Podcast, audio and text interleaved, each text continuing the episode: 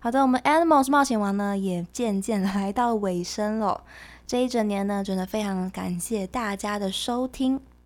那么也很开心呢，可以有这样的一个机会，用广播的形式呢，跟大家分享许多许多许多不同的动物。其实，在我小的时候啊，就还蛮喜欢动物的，从会去看一些动物相关的百科全书啊、书籍啊，到后来认识了沈石溪这位动物的小说家。也会去看动物生态部落格，跟阿峰跟阿阳的节目，还有 Discovery 跟动物星球等等的这些相关的一些动物系列的影片跟节目。其实那个时候只是觉得说，哇，世界上有这么多不同的动物，而且这些动物呢，每个都有它自己的特色啊，它的习性，长的模样呢，也都千奇百怪的。那时候只是觉得对于这种未知的世界、未知的领域，觉得非常的好奇、很兴奋，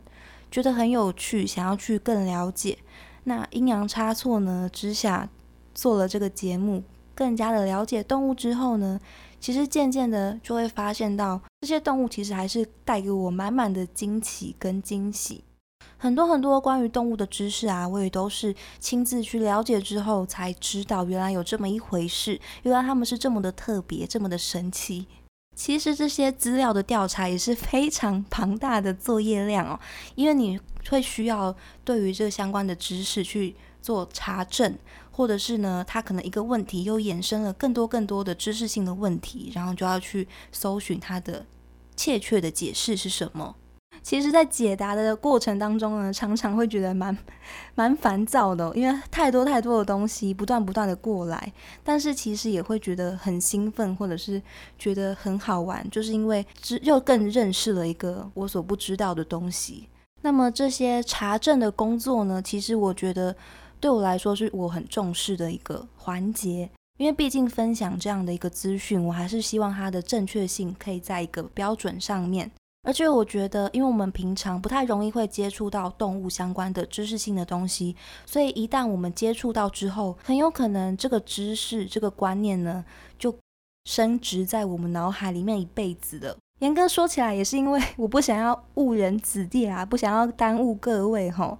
所以呢，还是会觉得去查证、去验证比较好。那其实虽虽然有这么多的资料要去阅读啊，要去重新的消化整理。但是在这个过程当中呢，我也看到了更多不同层面，或者是我以往不曾想象到的，不管是动物的生活、动物的习性、动物现在正在面临的问题，甚至是那些保育团体、救援团体，他们对于动物的付出，对于动物的各种情感上面的行为，或者是一些言语，都让我觉得呢，动物不再是以前那样单纯的，只是觉得它是一个。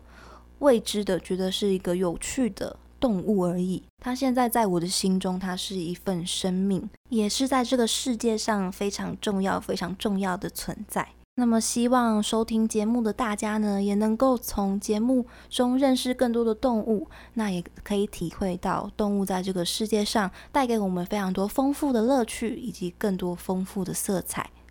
我是 Head Cat 猫猫，感谢你收听今天的 Animals 冒险王，期待在未来呢，还可以跟大家分享更多的动物，跟大家呢还可以在空中相会，大家拜拜。